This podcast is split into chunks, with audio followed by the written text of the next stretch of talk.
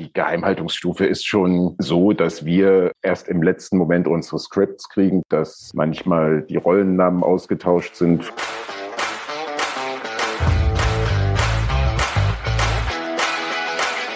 All You Can Stream, dein Navigator durch die Streaming-Welt.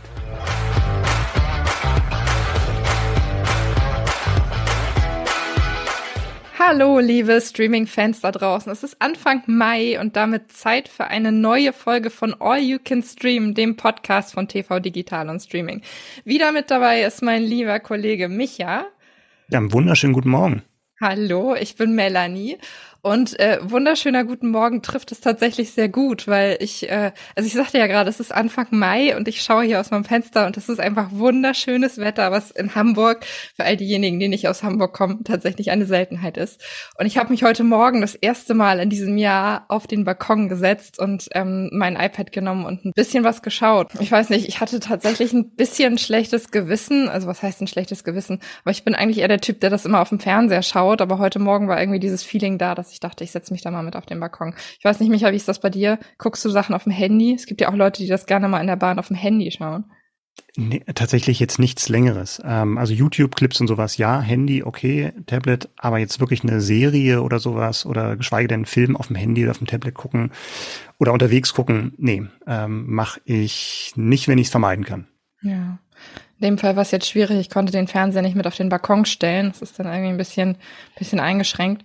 Ja, aber es ist auch so ein bisschen ungemütlich, ne? Also es ist, glaube ich, auch tatsächlich von der von der Position äh, nicht gesund, halt dann irgendwie mal so runterzuschauen. Und ich bin tatsächlich. Du hast meinen Balkon noch nicht gesehen, ne? ja, nee, ich bin jetzt eher so von dieser U-Bahn-Situation ausgegangen, ja, wie tatsächlich dann irgendwie das Handy auf dem Schoß zu haben. Nee, ich habe deinen Balkon noch nicht gesehen, das stimmt. Ja. Nee, das mit dem Handy, ich, ich weiß, ich habe auch immer das Gefühl, ich würdige das Werk nicht richtig. Ich glaube, das sage ich sehr, sehr oft, aber wenn ich das wirklich auf dem Handy ähm, schaue und abgeleckt bin von den ganzen Leuten um mich rum, die dann irgendwie einsteigen und wieder aussteigen, dann mit einem Ohr noch das Gespräch vom Nachbarn irgendwie höre, der da am Telefon irgendwas reinbrabbelt. Also ja, ich weiß nicht. Sagt, sagt, sagt die Frau, die auch gerne mal mit der Geschwindigkeit rumspielt. Ja, verdammt. Für alle, die es letztes Mal nicht gehört haben. ähm, ja, also wie gesagt, aber auf dem Balkon. In achtfacher Geschwindigkeit Serien schaut. Auf dem Handy, ne? Also noch Auf dem Handy, genau. nee, aber heute Morgen war es tatsächlich ganz nett. Ja, mhm. und für all diejenigen, die das gerne auch machen wollen, die vielleicht auf dem Balkon oder doch auf dem Sofa irgendwas genießen möchten, ähm, was haben wir denn diesmal im Mai mit dabei, Michael? Wir haben ein richtig tolles Programm. Ich weiß, das habe ich schon öfter mal gesagt, aber diesmal stimmt es mehr denn je, weil wir haben, als erstes haben wir Rückkehr einer Mega-Franchise Teil 1, äh, und zwar Obi-Wan. Die Disney Plus Serie untergibt Ewan McGregor nach 17 Jahren Pause sein Comeback als Jedi-Meister. Dann die zweite Mega-Franchise, die im Mai zurückkehrt. Da war die Pause nicht ganz so lang, obwohl gefühlt wahrscheinlich auch so lang war. Und zwar kommt eine neue Staffel von Stranger Things. Ende des Monats. Und ähm, da haben wir Hintergrundinfos und wir haben ein Interview mit einem Neuzugang im Cast, und zwar mit dem deutschen Tom Blaschier. Dann als nächstes haben wir The Time Traveler's Wife, eine Liebesroman-Verfilmung, war ein Bestseller, gab schon mal als Film, jetzt als Serie. Und wir haben die dritte Staffel von Das Boot, auch sehr erfolgreich gelaufen bei Sky. Lustigerweise auch mit Tom Blaschier, der ist jetzt in diesem Monat allgegenwärtig. Genau. Und, und wir haben erstmals einen neuen Kollegen mit dabei. Er lernt heute Mike kennen. Stimmt, gut, dass du sagst, genau. Unser Bootexperte ist da dann äh, mit dabei. Und zu guter Letzt bei den Neuvorstellungen haben wir Clark. Das ist eine Gangster-Miniserie über einen schwedischen Kriminellen und der ist derjenige, dem wir den Begriff Stockholm-Syndrom verdanken. Was es damit auf sich hat, erfahren wir später. Und dann haben wir noch einen Streaming-Tipp von einem, ähm, von einem Star, und zwar von Jonas Ney, kennen wir aus der Deutschland-Reihe, also Deutschland 83. Der verrät uns, was er zu Hause gerade am liebsten streamt. Und wenn ihr jeden Monat ähm, über die größten Streaming-Highlights informiert sein wollt, dann abonniert uns doch einfach. Wir freuen uns über Likes und Bewertungen bei Apple Podcast, bei Spotify und damit können wir eigentlich auch schon loslegen.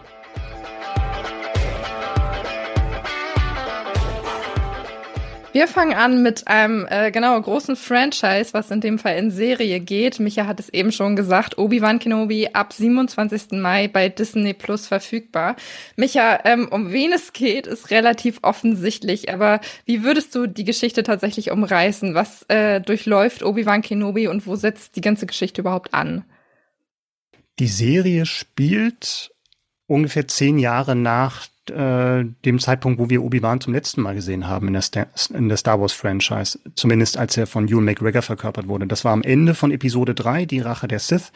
Da hat Obi-Wan ähm, in der Wüste praktisch das Findel, nicht das Findelkind, aber ähm, das Baby, den Säugling Luke Skywalker übergeben an seine neue Pflegefamilie, um ihn in Schutz zu, in Sicherheit zu bringen. Und das war eigentlich so der Abschied von Ewan McGregor, dachte man zumindest. Und jetzt zehn Jahre später äh, setzt die Handlung der Serie ein. Wir sehen einen eher gebrochenen Mann, Obi-Wan, der aus der Entfernung über das Schicksal von Luke Skywalker wacht und aber selber unter Druck steht, weil Jagd auf ihn gemacht wird. Nicht nur auf ihn, sondern auf die letzten überlebenden Jedis, die gejagt werden äh, vom Imperium, von der Spezialeinheit, den Inquisitoren. Und ähm, ja, er ist praktisch auf der Flucht, muss aber gleichzeitig auch noch ein Auge auf Luke haben, also einiges zu tun für den Jedi-Meister. Micha, du bist insofern Experte, als dass du den Hauptdarsteller Ewan McGregor getroffen hast. Du hast ihn in Hamburg getroffen. Einmal ganz kurz für alle Fans da draußen, ähm, ganz am Rande gefragt, wie ist er denn so? Also er war so, wie man sich das erhofft hat. Ne? Das ist ja leider nicht immer so bei den Interviews tatsächlich, ähm, dass dann Leute mit einer großen Entourage ankommen und da ja nicht wirklich, ähm, also das wirklich so runterspuren. Nee, der war äh, sehr sympathisch äh, und ähm, hatte auch Lust drüber zu reden. Ist natürlich immer ein bisschen schwierig. Ne? Das ist ja so ein großes Projekt, wo halt auch vorab ähm, keine, keine Screener rausgegeben werden, weil Disney da wirklich höchste Geheimhaltungsstufe ähm, ausgegeben hat. Aber ein bisschen haben wir tats tatsächlich drüber sprechen können, auch was seine Gründe waren, tatsächlich nochmal zurückzukehren, weil das sah zwischenzeitlich ja gar nicht so danach aus, dass es da ein Comeback geben würde.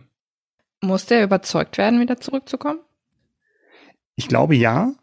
Also das, weil wenn man sich mal so Interviews in der Vergangenheit von ihm anschaut, dann war er sehr lange sehr ablehnend und auch die äh, Erlebnisse, er hat ja drei Filme gemacht mit George Lucas damals so um die Jahrtausendwende und das waren, glaube ich, keine angenehmen Erlebnisse für ihn, weil er hat dann auch im Interview mit mir gesagt, dass er wirklich darunter gelitten hat, dass es so eine sterile Atmosphäre war, da war alles mit Bluescreens vollgestellt, er hat irgendwie tagelang damit verbracht, mit irgendwelchen Aliens zu sprechen, die nicht da waren. Und George Lucas ist, glaube ich, auch nicht der Regisseur, der dann auch einen, einen Schauspieler durch so eine Situation führen kann. Der war, glaube ich, sehr, sehr fokussiert auf das große Ganze und auf die Technik und da hat man schon von einigen Schauspielern gehört, dass sie sich da so ein bisschen verloren gefühlt, äh, gefühlt haben. Und, ähm, und da kam natürlich dazu, dass die Prequels auch als sie rauskamen jetzt nicht besonders beliebt waren. Also es gab natürlich Leute, die die gut fanden, aber die Kritiker waren nicht überzeugt. Und das, glaube ich, hat auch noch mal seine Lust äh, geschmälert, da jetzt noch mal irgendwie was mit Star Wars zu tun zu haben. Was war denn dann der entscheidende Punkt zu sagen, okay, ich mache jetzt weiter, ich bin doch irgendwie begeistert und kann mich in dem ganzen Franchise doch nochmal sehen? Also ich glaube, es waren mehrere Sachen. Also er hat gesagt, ähm, dass es so ein Umschwung stattfand, weil er immer mehr Leute getroffen hat, die damals Kinder waren und die jetzt auf ihn zukommen und sagen, okay, das sind meine Star Wars Filme und für die wurden die auch damals gemacht und ich glaube, das hat schon so ein bisschen was verändert. Klar, man könnte jetzt ganz zynisch dran sein, irgendwie, ja, es ist auch eine super Möglichkeit, Geld zu verdienen, aber er ist jetzt nicht in der Situation, wo er jetzt darauf angewiesen wäre, unbedingt so eine alte Rolle von ihm nochmal zu reaktivieren. Also es ging dann, er hat wirklich gesagt, ähm, das hat so ein Umdenken bei ihm ähm, ähm, erzeugt und was, glaube ich, auch noch dazu beigetragen hat, ist, dass er bei Trainspotting 2 ja vor einigen Jahren schon mal eine andere Figur nochmal wiederbelebt hat und auch ihm das gezeigt hat, was da alles möglich ist. Und ich glaube, zu guter Letzt, glaube ich, hat ihm auch geholfen, dass es jetzt eine andere Drehtechnologie gibt. Also dieses Stagecraft, ähm, was ähm, eben nicht mehr diese sterilen Bluescreens am Set gibt, sondern schon mit echten Atmosphären, mit echten Hintergründen gearbeitet werden kann und ähm, ich glaube, deswegen hat er auch hat gesagt, dass er eine, eine Zeit lang in allen Interviews als letzte Frage immer gestellt bekommen hat, ähm, können Sie sich eine Rückkehr zu Obi-Wan feststellen? Und irgendwann hat er angefangen, Ja zu sagen. Und ähm, er meinte, es hat schon den Eindruck erweckt, als würde er um einen Job betteln. Und Disney hat ihn tatsächlich gefragt, von wegen, warst du jetzt da nur höflich oder kannst du dir das wirklich vorstellen? Und so sind die halt ins Gespräch gekommen und dann halt diese Serie entwickelt. Es ist jetzt eine ganze, also eine ziemlich lange Zeit vergangen, auch seit er die äh, Prequels eben gedreht hat. Da hat sich technisch auch einiges verändert. Also äh, tatsächlich dieser Punkt, es sind äh, Blue Screens, es sind jetzt visuelle Kulissen. Kannst du einmal ein bisschen beschreiben, inwieweit sich die Technik da weiterentwickelt hat? Was macht diese visuellen Kulissen aus? Wo stand er da genau?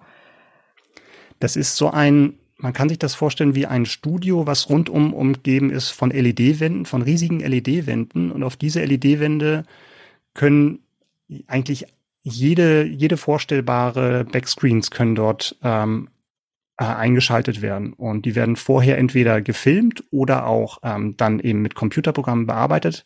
Und das Besondere ist, dass das halt nicht statisch ist. Du bewegst dich halt dann als Schauspieler da drin, sondern verknüpft es mit der Kamera. Das heißt, wenn sich die Kamera ihr, ihre Position verändert, dann ändert sich auch der Blickwinkel auf diesen Hintergründen. Und du erreichst dadurch wirklich einen wirklich ganz, ganz besonderen Effekt, der sich dann teilweise kaum noch mal von, von einem Dreh vor Ort unterscheiden lässt. Also bei Mandalorian und bei uh, The Book of Boba Fett haben wir es gesehen, wie gut das funktioniert, wo man denkt, die haben jetzt wirklich in der Wüste gedreht, haben sie aber nicht. Teilweise, oder es wurde dann wirklich größtenteils im Studio gedreht, aber es wirkt so echt und dass du auch diesen Übergang vom Studio, wo natürlich dann auch dekoriert wird, aber der Übergang vom Studio, was tatsächlich da ist, zu den Hintergründen gar nicht mehr zu sehen ist.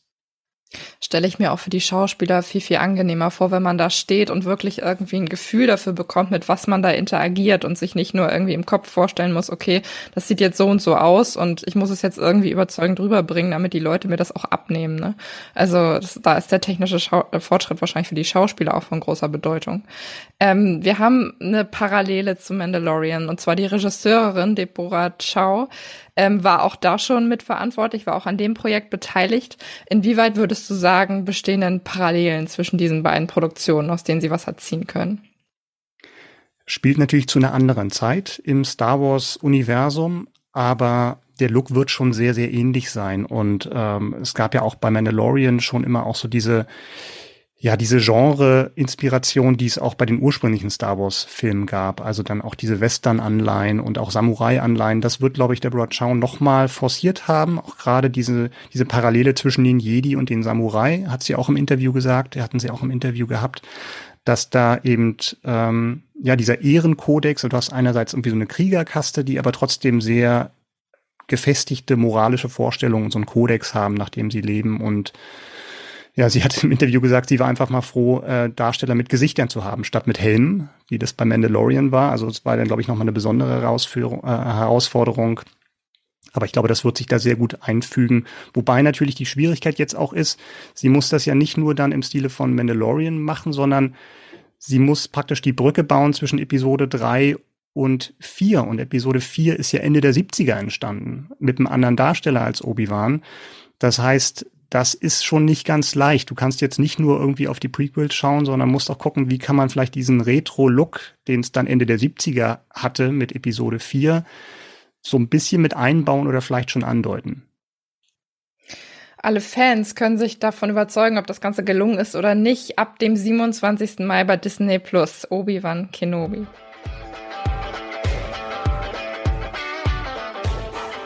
Weiter geht's mit einer anderen Produktion, die äh, nicht im Ansatz kleiner ist als die, die wir gerade hatten, sondern mindestens genauso groß. Es geht um Stranger Things. Der erste Teil der vierten Staffel wird ab dem 27.05. bei Netflix zu sehen sein. Micha, auch in dem Fall hast du äh, mit einigen Beteiligten gesprochen, unter anderem Tom Lashia hören wir gleich noch. Aber bevor wir dazu kommen, einmal ganz kurz eine Einordnung. Wie geht's denn weiter in der vierten Staffel? Ja, endlich geht's mal weiter. Das ist, glaube ich, so die, die wichtigste Botschaft an die Fans, weil es ja tatsächlich schon drei Jahre her ist, seitdem die letzte Staffel rauskam. Das war im Sommer damals. Wie geht's weiter? Also in der, in der Serie ist, sind keine drei Jahre vergangen, sondern nur ein halbes Jahr. Spielt 1986 und wir haben eigentlich drei große Handlungsstränge. Ähm, ähm, Elfie, gespielt von Millie Bobby Brown, ist mit ihrer Pflegefamilie nach Kalifornien gezogen und aber auch dort wird sie eingeholt von ihrer Vergangenheit und das Schulleben, was sie jetzt zum ersten Mal so richtig erlebt, hat so ihre hält ihren eigenen Horror bereit und ähm, dann haben wir auf der anderen Seite des Erdballs haben wir Hopper, der am Ende von der dritten Staffel den hat's nach Russland verschlagen, sagen wir mal so, und der versucht jetzt aus einem sibirischen Gefängnis zu flüchten. Und wir haben natürlich noch die Kindergang im heimatlichen Hawkins, also in der Kleinstadt, in der alles begann. Und da spielt eine besondere Rolle das sogenannte Creel House, wo sich vor ein paar Jahrzehnten ein bestialischer Mord äh, ähm, stattgefunden hat. Und da versuchen sie diesem Geheimnis auf den Grund zu gehen. Wir sind, äh, also die Darsteller sind jetzt mittlerweile älter geworden, teilweise auch, äh, ich will nicht sagen erwachsen geworden, aber eben deutlich älter geworden mit ja. dieser Serie. Inwieweit hat sich mit zunehmendem Alter der Schauspieler auch der Horror der Serie verändert? Wie, inwieweit sind die Macher da jetzt anders rangegangen? Ja, ich glaube, das war tatsächlich ein Grund zu sagen, dass sie in dieser Staffel, an dieser Staffel, das sind ja die beiden Duffer-Brüder, äh, Matt und Ross, die Showrunner und die Erfinder von, äh, von Stranger Things, die auch Regie geführt haben jetzt bei vielen Folgen, dass die gesagt haben, die wollen wirklich diesen Gruselfaktor, der ja immer da war, auch in den vorherigen Staffeln, nochmal steigern. Und das Ziel, haben sie auch gesagt, das Ziel war tatsächlich, die gruseligste Staffel bisher zu machen was so eine Referenz war, was sie auch gesagt haben in Interviews, war tatsächlich, die Kinder oder die, die Protagonisten sollen sich fühlen wie in einem Nightmare on Elm Street Film. Und dazu passend haben sie tatsächlich dann auch Freddy Krueger himself, also Robert Englund, besetzt in einer Rolle als Victor Creel, also als mutmaßlichen Familienmörder. Also das ist tatsächlich schon so das Ziel, was sie sich gesetzt haben. Ich bin ja kein großer Horrorfan, ne? Das muss ich an dieser Stelle mal gestehen. Ich bin die Erste, die irgendwie zusammenzuckt, wenn da irgendwo was rausspringt oder sonst was. Also ich bin wirklich da sehr, sehr empfindlich. Ähm, wie gesagt, du hast gerade den Bösewicht schon angesprochen. Ist, ist es diesmal anders? Ist es jemand aus Fleisch und Blut? Was war denn der Grund dafür, dass man insofern mal einen neuen Weg gegangen ist und gesagt hat, wir machen es ein bisschen anders als die vergangenen Male? Die Rolle von Robert Englund kann man noch gar nicht so richtig einschätzen. Also es wird dann wahrscheinlich mehrere Bösewichte geben. Es gibt einen, ja, so eine Art Dämon und da sind sie beim Design tatsächlich ein bisschen weiter, äh, haben eine andere Richtung eingeschlagen als bisher, weil sie auch gesagt haben, die Bösewichte, die sie in der Kindheit selbst geprägt haben oder durch die sie geprägt wurden, das waren halt wirklich so übernatürliche Bösewichte wie Pennywise aus dem aus dem S äh, damals oder eben Freddy Krueger aus der Nightmare-Reihe.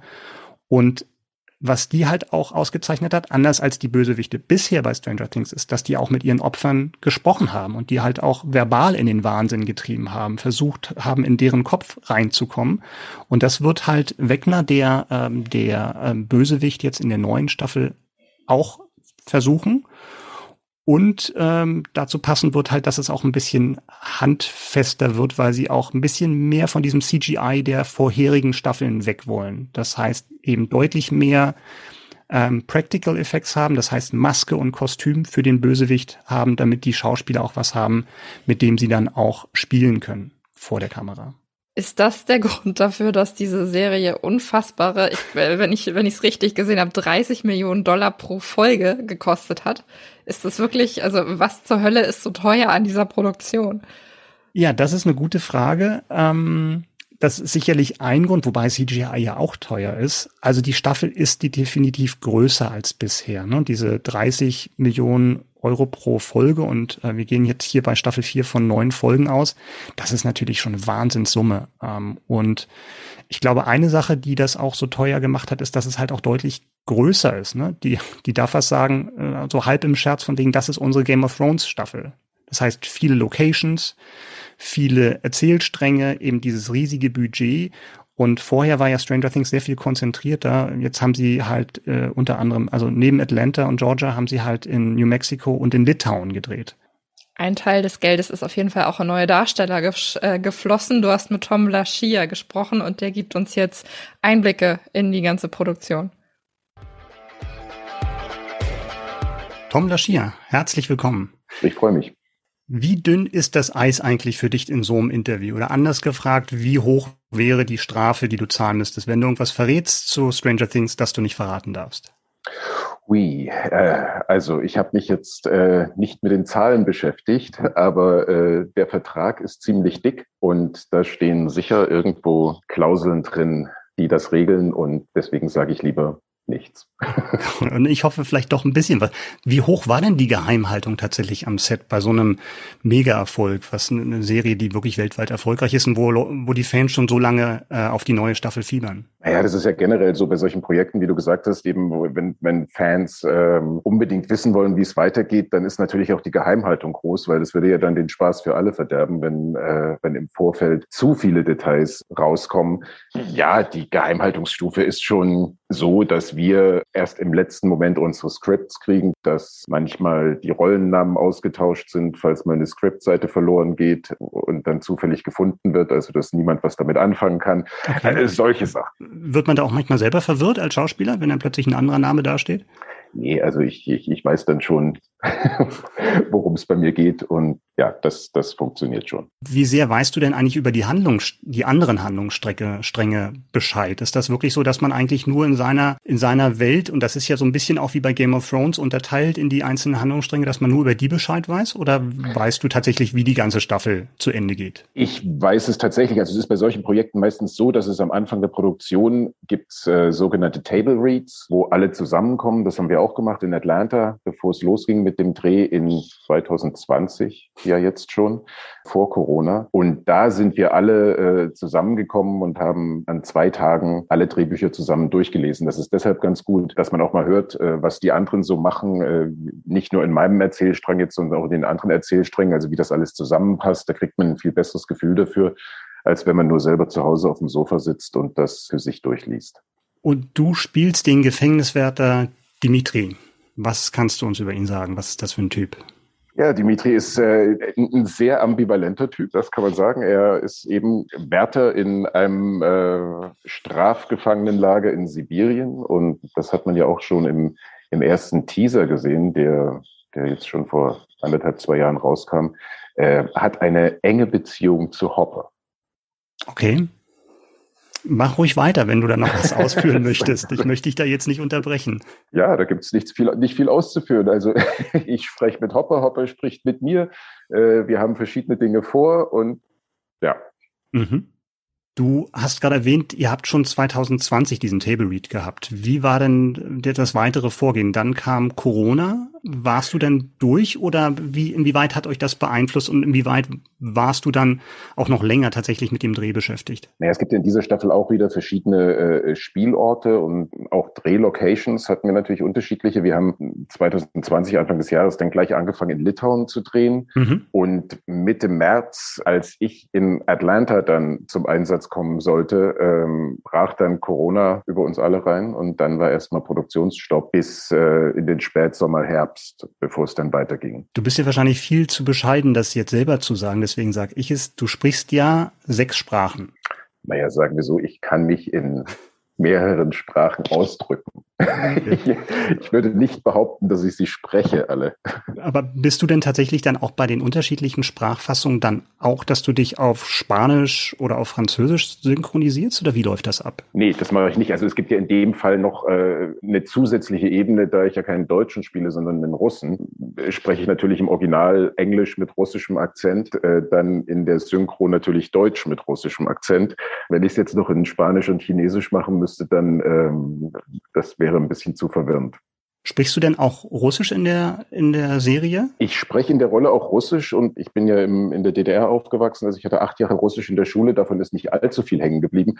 Aber zumindest kann ich es noch lesen und ich habe es äh, so ein bisschen im Ohr und habe dann natürlich auch für die Rolle aber mit einem Dialect-Coach gearbeitet. Da muss ich sagen, da bin ich schon ab und zu an meine Grenzen gekommen, weil ich natürlich den Ehrgeiz hatte, das so gut wie möglich zu machen und in einer Fremdsprache so zu klingen wie ein Muttersprachler und dabei dann auch nicht zu vergessen, noch was zu spielen, ist tatsächlich nicht so einfach. Also, ähm, aber es hat Spaß gemacht. War, man wächst ja mit seinen Aufgaben. Du hast den Teaser erzähl, äh, erwähnt, wo es um die um diese Außenszenen, in die ihr wahrscheinlich in Litauen gedreht habt, äh, ging. Mhm. Das sieht sehr kalt aus. Wie kalt war es denn tatsächlich dann beim Dreh? Das war äh, sehr also lustig, äh, absurd ein bisschen, weil äh, in Litauen ist es normalerweise so, dass da im Januar, Februar tiefster Winter herrscht. Und das war auch ein Grund, warum die Produktion da hingegangen ist, weil da eben absolute Schneesicherheit ist. Allerdings war es im Winter 2020 so, dass da keine einzige Flocke lag. Das hat uns schon vor ein paar besondere Herausforderungen gestellt. Aber ich finde es äh, sehr gelungen. Also es ist, es ist funktioniert wunderbar. Das heißt, du Letztes Jahr waren wir dann nochmal in Litauen, da war es dann tatsächlich tief verschneit. Wie groß sind denn die Chancen, dass wir Dimitri auch in der Staffel 5 wiedersehen werden? Tja, ich würde mal sagen 50-50. ich habe keine Ahnung. Ich habe wirklich keine Ahnung. Also äh, es gibt, glaube ich, von fünf weder äh, Bücher noch konkrete Pläne, außer dass eben fünf gedreht werden soll und dann der Abschluss der Serie ist. Aber ähm, ich bin selber gespannt. Tom, vielen Dank. Vielen Dank.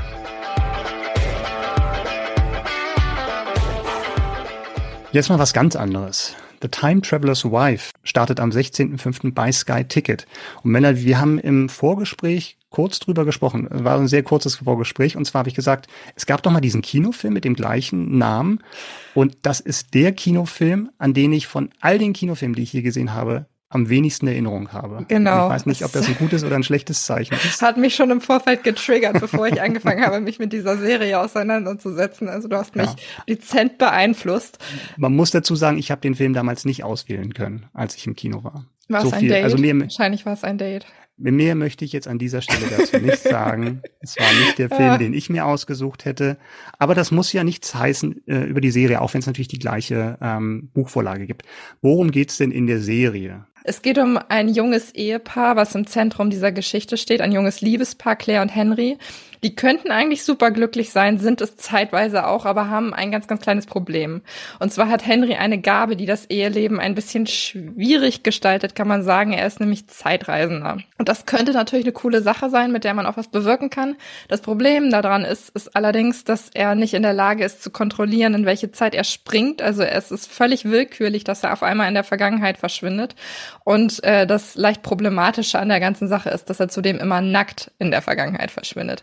Also alle Klamotten, die er in der Sekunde dieses Zeitsprungs anhatte, liegen dann an der Stelle, wo er gerade verschwunden ist. Und für mhm. Claire mhm. ist es natürlich auch nicht so ganz einfach, dann zu sagen, okay, sehe ich meinen Mann wieder?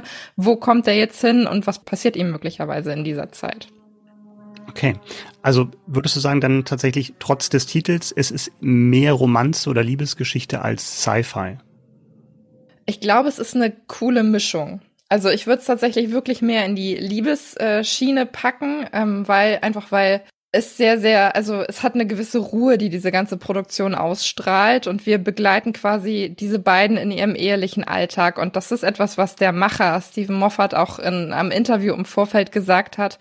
Ihm war es wichtig, dass in diesem Fall einfach mal eine Liebesgeschichte im Vordergrund steht, weil wir haben ganz oft eben Filme, wo man sagt, okay, es geht darum, wie das Paar sich kennenlernt und die Geschichte endet vom Altar oder alternativ, es geht darum, wie das Paar sich scheiden lässt und die Geschichte endet eben mit dem Ende dieser Beziehung.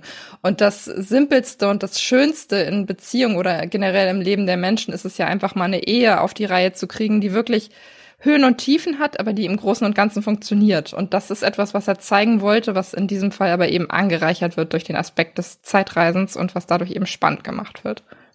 Bei Stephen Moffat, da merke ich natürlich auf, das ist ja jemand, also ein ganz, ganz großer angesehener, Name, ja. großer Name in England äh, und eben bekannt eher für so Genresachen. Ne? Also Doctor Who hat er lange gemacht, dann ähm, Sherlock, zuletzt Dracula. Das ist ja jetzt nichts, was, wo man sagt von wegen, ja, genau das ist derjenige, dem man jetzt diesen Stoff anvertrauen wird. Und er ist ja, das muss man ja auch dazu sagen, jemand, der sich seine Stoffe aussuchen kann in so einer Position, wo die, die Sender, das ist jetzt eine HBO-Produktion, wo die Sender sagen, ja, worauf hast du Bock? Und ähm, kannst du noch mal sagen, was da so eben das Ausschlaggebende war, was ihn tatsächlich da so gereizt hat, trotz seiner Vorgeschichte, die ja eher so im Science-Fiction-Bereich liegt. Ja, ich war auch sehr überrascht, als ich diesen Namen gesehen habe, weil er ist mir damals das erste Mal im Studium untergekommen und da war es eben auch komplett ein anderes Genre, was er damit bedient hat. Also ihn jetzt in so einer Romantic-Sache zu sehen, hat mich auch sehr, sehr vom Stuhl gehauen. Aber es ist insofern stringent, als dass man sagen kann, äh, Stephen Moffat liebt für nonlineare Erzählweisen. Also er mhm. liebt es, irgendwie Geschichten zu machen, die nicht einer gewissen Reihenfolge folgen, sondern eben die ein bisschen willkürlich zusammengesetzt sind und wo du eben nie weißt, wie es äh, entsprechend weitergeht. Dr. Who, da war er ja auch schon mit dem Z Thema Zeitreisen beschäftigt. Da hat er sogar eine Folge wirklich von die Frau des Zeitreisenden, da hat er sich von inspirieren lassen. Mhm. Und auch alle Leute oder alle Fans von Sherlock werden wissen, dass auch da nonlineare Erzählweisen eine ganz, ganz große Rolle spielen. Also wir sind, äh, wir sehen ihn quasi immer in verschiedenen Positionen und dann wird irgendwas weggeblendet und ja. äh, wir sind eigentlich die ganze Zeit irgendwie am struggeln, was passiert da gerade? Und insofern ist das für ihn eigentlich eine, eine ein Schritt, der durchaus Sinn macht. Er hat auch im Interview gesagt, dass er von dem Buch damals sehr, sehr beeindruckt war und das Ganze gerne schon damals verfilmt hätte. Allerdings waren die Rechte da schon weg, weil er auf das Buch ein bisschen zu spät aufmerksam wurde und hat das quasi die ganze Zeit im Hinterkopf behalten und jetzt bestand die Möglichkeit zu sagen, okay, ich nehme mir diese Rechte und äh, mach noch mal was draus und da hat er die Chance dann einfach ergriffen. So eine Liebesgeschichte lebt ja auch immer von der Chemie der Hauptfiguren und am besten auch von den Darstellern. Kannst du ein bisschen was sagen zur Besetzung?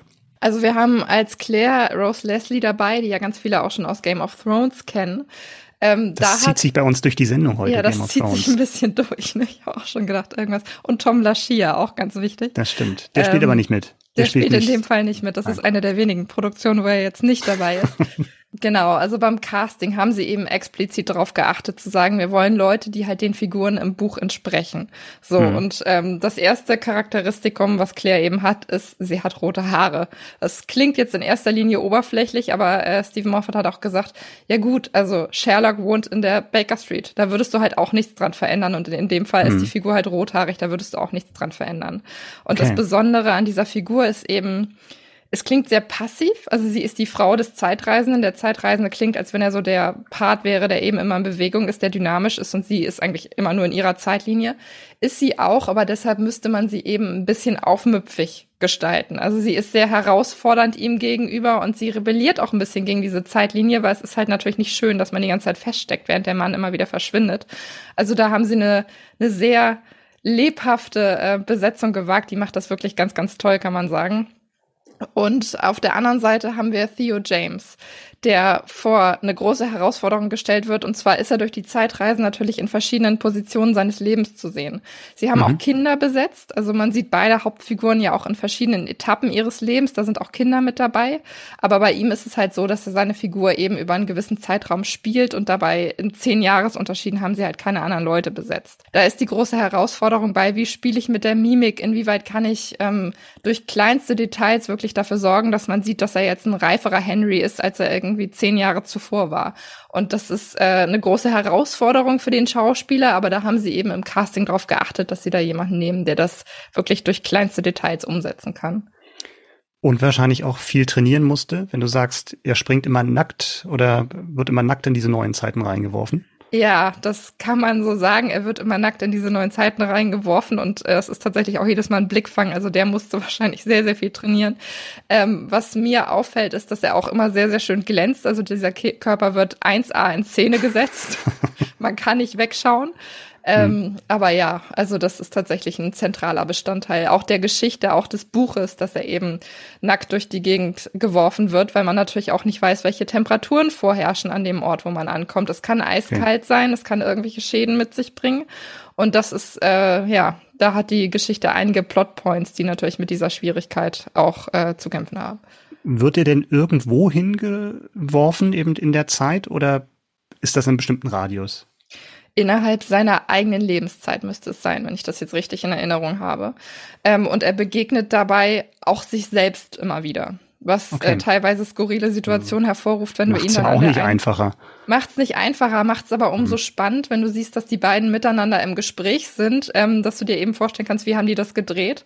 Inwieweit mhm. standen sich dann da eben fremde Personen voreinander und er musste eben in beide Rollen einmal schlüpfen und das macht's ganz toll, weil man da eben äh, sein, seine schauspielerische Vielfalt auch sehen kann, weil man mhm. da in der Sekunde, wo sich diese beiden Altersklassen gegenüberstehen, äh, auch merkt, okay, was spielt er jetzt anders äh, in dem einen Alter als in dem anderen Alter?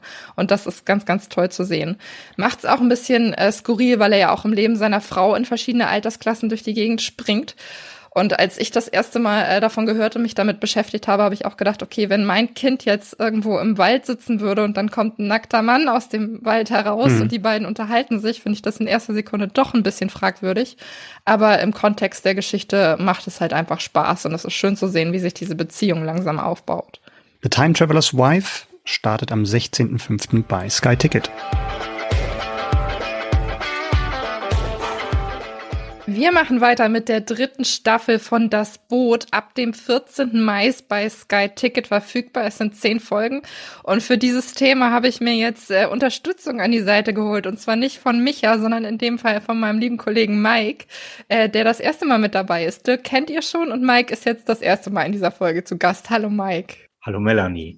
Mike, ähm, du hast mit den Machern von das Boot gesprochen, du hast mit einigen Darstellern gesprochen, unter anderem Tom Blaschier, den wir jetzt in dieser Folge auch schon ähm, ja zu Gast hatten.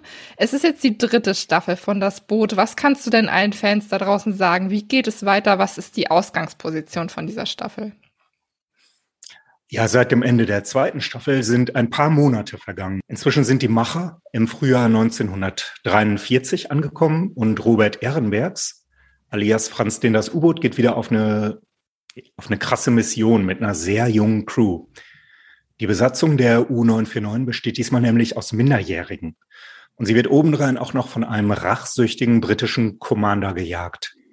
Mm, dessen Name ist Jack Swinburne, gespielt wird er von Vikings Star Ray Stevenson. Und wenn du mich nach der Ausgangsposition fragst, kann ich dir noch verraten, was in den Monaten, die zwischen dem Ende der zweiten Staffel und dem Anfang der dritten Staffel vergangen sind, passiert ist. Das wird nämlich in der Serie nicht gezeigt, aber Tom Vlaschia und Rick Ocon haben im Interview mit mir darüber geredet. Rick Ocon hat ausgeplaudert, dass seine Figur, also Klaus Hoffmann, zwischenzeitlich festgenommen wurde und als Kriegsverbrecher im Knast zum Tode verurteilt wurde. Mitte der dritten Staffel taucht er nun in Lissabon auf, um eine Geheimmission zu erfüllen. Und Tom Flaschias Figur hat ebenfalls viel Interessantes im Off erlebt. Flaschia hat mir gesagt, dass seine Figur Hagen Forster zwischenzeitlich nach Polen versetzt wurde, wo er in einem KZ aktiv gewesen war. Was er dort konkret gemacht hat, bliebe aber absichtlich im Dunkeln.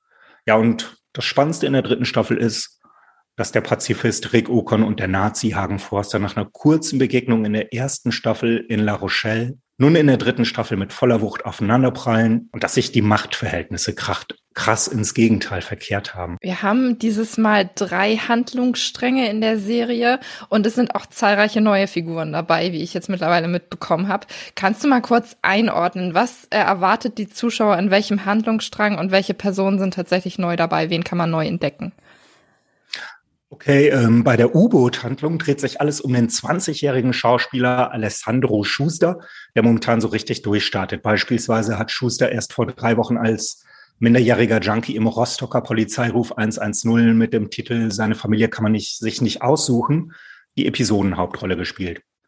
Im zweiten Handlungsstrang, der in Lissabon spielt, geht es um ein dramatisches Mordkomplott beziehungsweise um einen Spionage-Thriller um das chemische Element Wolfram und um geraubtes Kriegsgold.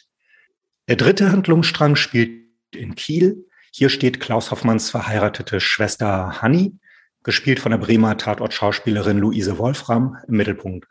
Die lässt sich auf eine verhängnisvolle Affäre ein. Außerdem gibt es in Kiel noch einen Plot um die junge Greta, gespielt von Elisa Schlott, die sich in Robert Ehrenberg, gespielt von Franz Dinder, verknallt. Und die neuen Figuren in der dritten Staffel sind eine Kriegsgolddiebin namens Bettina Gruber, gespielt von der ehemaligen Dortmunder Tatortschauspielerin Anna Schutz, sowie ihr heimlich schwul lebender Gatte, gespielt von Johann von Bülow. Micha und ich haben ganz oft über das Thema Intimitätskoordinatorin, mittlerweile kann ich es auch aussprechen, gesprochen, ähm, inwieweit die bei Sets eben zum Einsatz kommen und inwieweit die den Schauspielern eben auch eine Stütze sein können, wenn es darum geht, wirklich intime Szenen zu drehen. Ähm, ich habe gehört, dass es in dieser, äh, in dieser Staffel zwischen Anna Schutt und Tom Lashia ordentlich zur Sache gehen soll, äh, um es dezent auszudrücken. Inwieweit war das denn jetzt in dem Fall auch so, dass Sie gesagt haben, okay, wir holen uns einen Intimitätscoach an die Seite und äh, schauen wir mal, wie wir das am besten umsetzen können? Ja, du hast total recht. Also es geht gehörig zur Sache. Hm, wobei man das eigentlich noch besser so ausdrücken kann, dass einer Schutzfigur namens Bettina Gruber Tom Blaschier ordentlich an die Wäsche geht und beim Sex sogar dominamäßig die Regeln diktiert. Und was den Intimitätscoach, der bei solch heißen Szenen normalerweise zum Einsatz kommt, betrifft, hat mir Anna Schutt auf Nachfrage verraten, dass sie keinen Intimitätscoach gebraucht hat, weil sie beide in Anführungszeichen alt genug wären, um so etwas alleine hinzubekommen. Ja, ist faszinierend. Oder hängt das wirklich vom Alter ab, ob man so jemanden damit an die Seite holen muss? Ich weiß nicht. Also wir hatten sie jetzt ein bisschen paar Mal drin und ich bin mir jetzt nicht so ganz sicher, ob man wirklich sagen kann, die Jungen brauchen Hilfe und die Alten nicht, sondern ob das tatsächlich vielleicht eine Einstellungssache ist oder so. Ich weiß es nicht.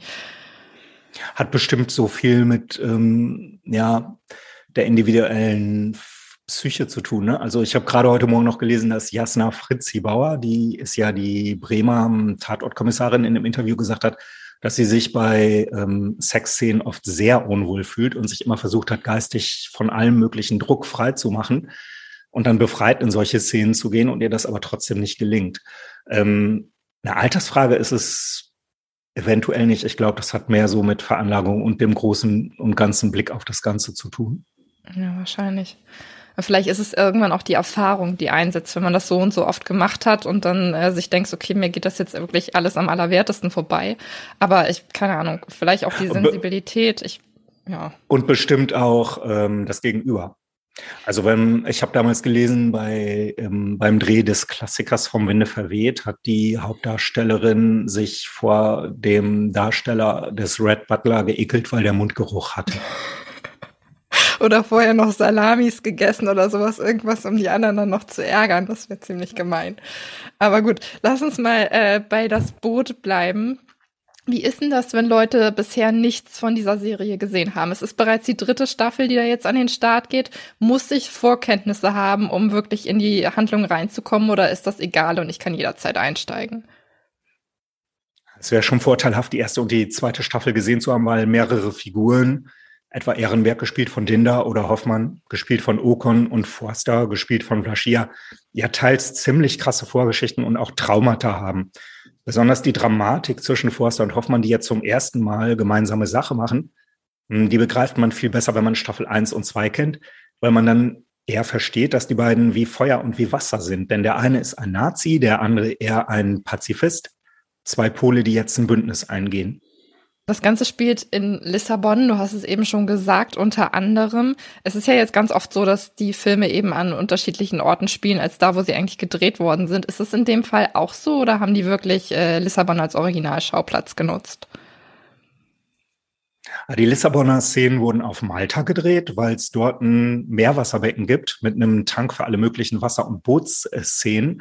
Und außerdem hat Anna Schutt noch verraten, dass die Schauspieler während längerer Dreharbeiten normalerweise auch durchaus mal zu anderen Orten reisen, wenn sie nicht gerade auf der Dispo stehen. Aber diesmal sei niemand weggeflogen, weil es strenge Corona-Vorschriften mhm. gegeben hat. Und dadurch, dass die Schauspieler der dritten Staffel vier Wochen am Stück zusammen verbracht haben, obwohl sie teilweise nur 14 Drehtage hatten, ähm, sind sie dadurch sehr schön als Team zusammengewachsen. Das kann ich mir auch vorstellen. Das schweißt bestimmt zusammen, dass du dann danach Feierabend irgendwie nochmal, keine Ahnung, ein Bierchen trinken gehst oder sowas und dann wie so eine ganz große Klassenfahrt, die du da vier Wochen dann irgendwie miterlebst. Genau. Ähm, das ganze Thema ist jetzt auf traurige Weise doch irgendwie relevant im Moment. Was haben denn die Darsteller dazu gesagt, inwieweit aus ihrer Sicht äh, wirklich da eine zeitgenössische, zeitgenössische Relevanz dieser Serie jetzt vorhanden ist? Aus Tom Blaschiers Sicht zeigt die Antikriegsserie das Boot, wie grausam Krieg generell in all seinen Facetten ist. Und das ist die Serie leider ja aktueller denn je. Mhm. Ähm, einmal zu deiner persönlichen Meinung. Micha und ich hatten eben ein Thema mit dabei, ähm, Time Traveler's Wife, wo er so freundlich war, mir vorher zu sagen, dass er sich an den Film dazu absolut nicht mehr erinnern konnte. Also es war kein Highlight in, der, in seiner bisherigen Filmerfahrung. Wie ist denn das jetzt bei der, beim Boot für dich? Hast du das Gefühl, dass die Folgen sich lohnen? Ist das eine gelungene Fortsetzung von dem, was wir bisher gesehen haben? Ja, also die dritte Staffel ist auf jeden Fall ein gelungener Mix aus Spionage, Thriller, einer fatalen Ehebruchsgeschichte, überraschenden Sexszenen und Kriegsdrama und man fiebert ordentlich mit der blutjungen Besatzung auf hoher See mit. Das Boot ab 14. Mai bei Sky Ticket verfügbar. Als nächstes im Programm haben wir eine Serie, auf die ich persönlich mich sehr freue, weil ich den Inhalt schon da, als ich ihn gelesen habe, das erste Mal dachte, boah, das ist cool, das werde ich mir auf jeden Fall anschauen. Es geht um Clark, seit dem 5. Mai bei Netflix verfügbar. Äh, Micha, du hast mit dem Regisseur Jonas Ackerlund gesprochen, aber bevor wir dazu kommen, erstmal im Mittelpunkt steht ein schwedischer Verbrecher, dessen Name heutzutage eng mit dem Stockholm-Syndrom verknüpft ist. Wir haben es am Anfang schon angesprochen. Warum ist das denn so? Ja, also der, der Verbrecher, um den es geht, ist Clark Olofsson. Das ist ein schwedischer Krimineller, kann man sagen. Ähm, heute ist er Mitte 70 und hat tatsächlich die, glaube ich, 47 Jahre seines Lebens hinter Gittern verbracht. Und wenn er das, wenn er nicht hinter Gittern war, dann hat er halt irgendwelche krummen Dinger gedreht. Ja, womit man ihn am meisten assoziiert, ist tatsächlich diese, ähm, diese Geiselnahme 1973 in Stockholm, und ähm, da wurde eine Bank überfallen, übrigens nicht durch Clark selbst, sondern der wurde vom Bankräuber angefordert. Also Clark war mal wieder hinter Gittern und der andere hat gesagt, ich will, dass Olofsson hierher kommt während der Geiselnahme. Und die Polizei ist darauf eingegangen. Und ja, dieses Stockholm-Syndrom bedeutet ja eigentlich, dass Geiseln während einer ähm, Geiselhaft eine emotionale Verbindung aufbauen zu ihren Geiselnehmern und da eben Vertrauen aufbauen. Und ja, das wurde geprägt eben durch diese Geiselnahme 1973 und aber Clark Olofsson, wie er halt ist, sagte, sie hätten es nicht Stockholm-Syndrom nennen sollen, sondern Olofsson-Syndrom. Mhm. Also er sah sich selbst schon als Star und das zieht sich halt auch durch diese Miniserie. Also man sieht halt, wie er aufwächst und schon als kleines Kind kleinere Diebstähle macht. Dann wurden die Diebstähle immer größer und Überfälle es gibt zahlreiche Affären und Liebschaften und es geht halt um das, das turbulente Leben des Clark Olofsson. Die Aussage, die du eben getätigt hast, sagt ja auch einiges über seinen Charakter aus. Ja. Äh, in diesen Charakter schlüpfte Bill Skarsgård, den wir ja alle aus S kennen, beziehungsweise wo ja. er mir wahnsinnig viele Albträume gemacht hat. Ich sagte es ja vorhin schon, äh, Horror ist nicht so unbedingt meins. Ja. Und er spielt da äh, den Clown und er spielt den sehr, sehr überzeugend. Ähm, inwiefern hat er denn hier die Möglichkeit, sich mal von der anderen Seite zu zeigen? Was lernen wir Neues von ihm kennen? Ja, total. Also ich war total fasziniert von dieser Besetzung, weil ich ihn halt auch nur als Clown kannte und da halt auch unter einer dicken Schicht Make-up. Aber wie spooky er da gespielt hat, also hast du schon gemerkt, dass da jemand eben wirklich sein Fach versteht. Und hier ist es eigentlich eine ganz, ganz andere Rolle, weil er, und das ist so ein bisschen der Trick dieser Serie, von so einem jungenhaften Charme profitiert, was dann halt auch dich als Zuschauer und als Zuschauerin total reinzieht und ja, du mit halt mit ihm durchs Leben gehst, gehst, das deutlich anders ist als bei dir und mir, aber durch diese Leichtigkeit und dieses Charmante und wie gesagt, dieses ja, Jungenhafte fast schon, ähm, geht man mit ihm gemeinsam diesen Weg. Und gleichzeitig hast du halt auch in bestimmten Szenen halt diese düstere Seite, die man aus S kennt. Und auch davon macht er dann ähm, Gebrauch und das ist dann auch eine Sache, wo man dann eben auch ein anderes Verhältnis zu dieser Figur des Clarks aufbauen kann. Von wegen, weil das ist alles sehr, sehr, alles sehr, sehr tempohaft und tempovoll inszeniert und hat so eine Leichtigkeit und ist unheimlich kreativ. Du hattest den Jonas Ackerlund schon angesprochen, der vom, vom Musikvideo kommt und dafür für die allergrößten schon inszeniert hat. Also Madonna, Lady Gaga, Beyoncé, Prodigy, Rolling Stones, also mit den größten hat der Musikvideos gemacht und sehr, sehr innovative Tricktechniken da eingebaut. Und der, ähm, ja, du wirst halt unheimlich reingezogen und das ist zum einen dieser Technik geschuldet, die so auch ein bisschen an Guy Ritchie erinnert und an Tarantino vom Stil, hat diese schnellen Schnitte und ganz spielerische Ideen und eben auch die Darstellung von ähm, des Hauptdarstellers. Und das, das ist eine gute Kombi. Der hat das ja auch so ein bisschen in die Wiege gelegt bekommen, kann man sagen. Ja. Der Vater ist erfolgreicher Schauspieler, ähm, auch die äh, Geschwister sind in einer, in einer ähnlichen, in der Branche aktiv. Ähm, welchen Zeitraum umfasst denn die Geschichte? Altert er im Verlauf der Story oder bleibt er tatsächlich gleich alt? Ähm, von wo bis wo ist da wirklich der, ähm, der Cut gesetzt? Also das, die, das werden mehrere Jahrzehnte umspannt und das hat Jonas Ackerlund auch gesagt, als er zu dem Projekt kam. Er macht das nur, wenn sie Bill Skarsgård bekommen, weil er genau wusste. Ach, der ist nicht der, gecastet worden. Nee, also sie hatten ihn im Gespräch, aber äh, Jonas Ackerlund hat gesagt, von wegen, wenn ich jetzt bei diesem Projekt mitmache und da stand noch nicht fest, ob er es machen kann. Ah, okay. ähm, und da haben sie halt gesagt, und, oder er hat gesagt, ich mache das nur, wenn wir ihn bekommen, weil er genau wusste, dass Bill Skarsgård sowohl den 17-Jährigen spielen kann, also da steigt er in die Rolle ein, auch wenn es ein paar Rückblicke gibt, wo man halt Kinderdarsteller sieht. Ähm, er kann den 17-Jährigen spielen, er kann aber auch jemanden spielen, der dann ein paar Jahrzehnte älter ist. Und den sehen wir dann auch ähm, Mitte der 80er. Und da, das nimmst du ihn dann trotzdem ab, obwohl er halt eben dieses Alter noch nicht hat, weil eben da so viel Ausdruck in diesem Gesicht drin ist. Also man kennt es ja von S, du hattest es vorher schon erwähnt er kann dann wirklich, hat eine riesige Bandbreite. Oh Gott. Ja, ich habe ein bisschen die Sorge, dass wenn ich mir das jetzt ne? anschaue, ne? ja, sieht man es mir an, dass wenn ich mir das jetzt anschaue, dass ich da sitze und die ganze Zeit immer nur diesen Clown vor mir sehe. Nein, aber, aber ich, ich, bin, ich bin gespannt, was du sagen wirst, weil du diesen Clown gerade am Anfang der Serie total vergisst. Okay. Und, ähm, und der fast so ein bisschen, ja, der wirkt liebenswürdig und total sympathisch. Und wie gesagt, ich hatte es schon angesagt, das ist so ein bisschen der Trick der Serie, der dann auch ein so ein bisschen einiges vergessen lässt, wie dieser, wie dieser Verbrecher ja tatsächlich eben sich durchs Leben geht und Leute ausnutzt und manipuliert. Das ist jetzt niemand, der Leute erschossen hat oder Gewaltverbrechen ver verübt hat, aber jemand, der tatsächlich wirklich systematisch Leute ausgenutzt hat. Was ich äh, faszinierend finde, ist ja auch diese Grundeinstellung von dem, von dem Herrn. Ähm, wenn er schon gesagt hat, das hätte eigentlich nach ihm benannt sein müssen, das ja. Stockholm-Syndrom, dann würde mich doch mal interessieren, was er zu so einer Serie sagt, wo er ja eigentlich quasi noch mal wirklich für seine Taten gewürdigt wird, wenn man ihm da wirklich eine Serie gibt und sagt, okay, das hat er bisher alles gemacht. Hat der sich dazu mal geäußert oder äh, weiß man doch einfach nichts?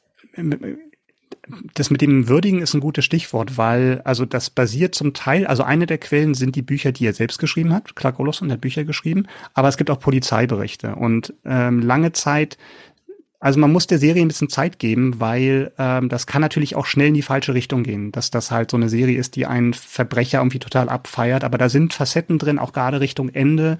Äh, wenn man da am Ball bleibt, dann eben sieht man tatsächlich da auch noch neue Gesichtspunkte und das wird dann auch alles nur im anderen Licht beleuchtet. Was hat er zur Serie gesagt? Das habe ich den Regisseur auch gefragt und er hat nur indirekt gehört, dass er nur eine Aussage gemacht hat und zwar, dass er mit der Besetzung zufrieden war. Also Clark Olofsson war mit Bill Skarsgård sehr zufrieden mit der Besetzung, weil er meint, dass es ein gut aussehender Kerl sei. Ja, das, das stimmt das auch. das, das können wir das, bestätigen. Und das ist, das ist wie jemand, der so auf sein Image ähm, ähm, achtet, war das, glaube ich, das Wichtigste, dass irgendwie sein, sein Star-Appeal gewahrt wird oder da so das, das Gegengewicht gefunden hat in der Darstellung. Clark, seit dem 5. Mai bei Netflix verfügbar.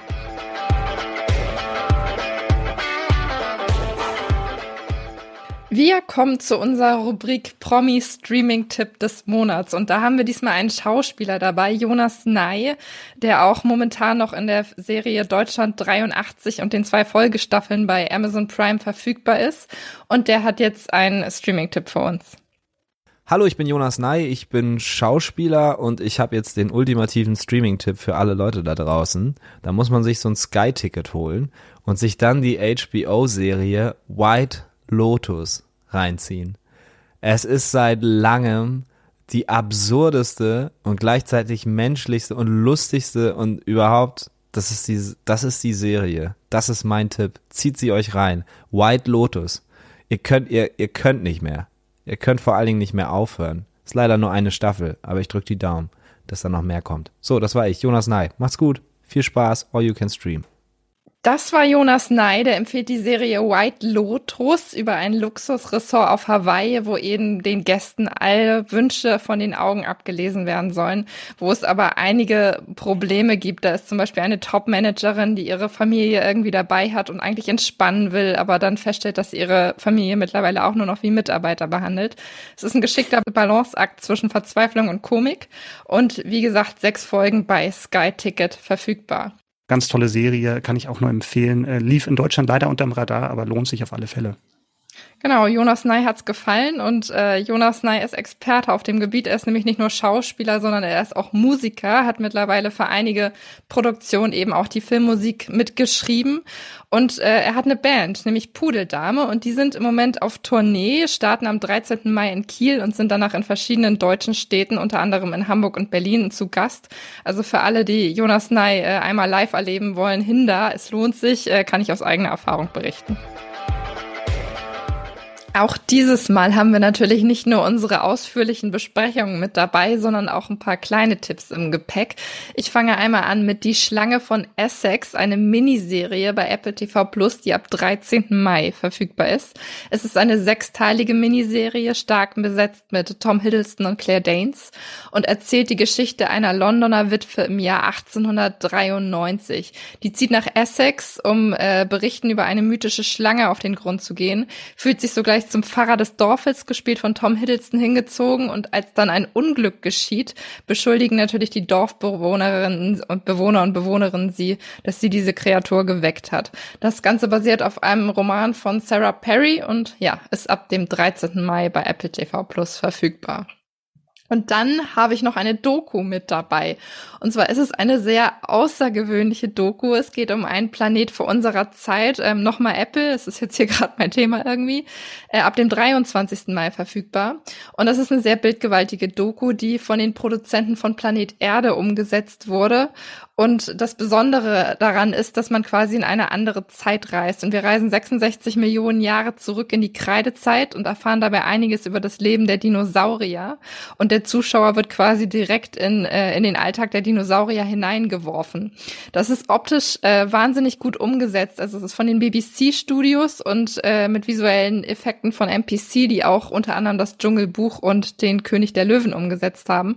Also es ist quasi eine Doku, die wie aus dieser Zeit wirkt, nur eben 66 Millionen Jahre zurückreist. Ja, und ich habe noch eine Science-Fiction-Serie. Night Sky startet am 20.05. bei Prime Video. Und was das so besonders macht, ist eigentlich, dass es für eine Science-Fiction-Serie sehr ungewöhnliche Hauptfiguren haben, ähm, weil das ähm, im Zentrum steht nämlich das ein älteres Ehepaar, gespielt von den Oscar-Preisträgern Sissy Spacek und J.K. Simmons. Und die sind vor einigen Jahren in ihrem Garten auf eine unterirdische Kammer gestoßen. Und die ist auf unerklärliche Weise so eine Art Portal zu einem fremden Planeten. Wie das manchmal so kommt, ne? Und ähm, die haben ihr Geheimnis bis, bis heute für sich behalten, aber dann tritt ein junger Fremder in ihr Leben und das droht natürlich alles zu verändern. Night Sky startet am 20.05. bei Prime Video. Und dann noch ein Highlight bei Disney Plus, das am 18.05. startet. Das nennt sich Beth und das Leben. Das ist die neue Serie von und mit Amy Schumer. Haben wir zuletzt ja als Oscar-Moderatorin gesehen und kennen sie auch aus Dating Queen. Das ist eine Dram Dramedy und äh, es geht um Beth, ähm, Ende 30, um die 40. Und deren Leben scheint auf dem Papier richtig toll zu sein. Sie verdient ihr Geld als Weinhändlerin, lebt in einer langfristigen Beziehung mit einem erfolgreichen Mann, ähm, hat, hat eine Wohnung in Manhattan also alles toll, aber dann gibt es einen Vorfall und der zwingt sie dann eben, sich mit ihrer Vergangenheit auseinanderzusetzen. Da gibt es auch Rückblenden zu ihrer Teenagerzeit und das wird dann auch mitentscheiden, wie sie ihr Leben weiter gestalten wird. Mit dabei ist auch Michael Sarah, den ich persönlich schon lange nicht mehr gesehen hatte, damals ja irgendwie mit Superbad und Juno sehr, sehr angesagt gewesen. Ja, das ist Beth und das Leben und startet am 18.05. bei Disney Plus. Und das war auch schon unsere Mai-Ausgabe von All You Can Stream. Wir hoffen sehr, da war irgendwas Spannendes dabei, was ihr euch in den nächsten Wochen gerne anschauen möchtet.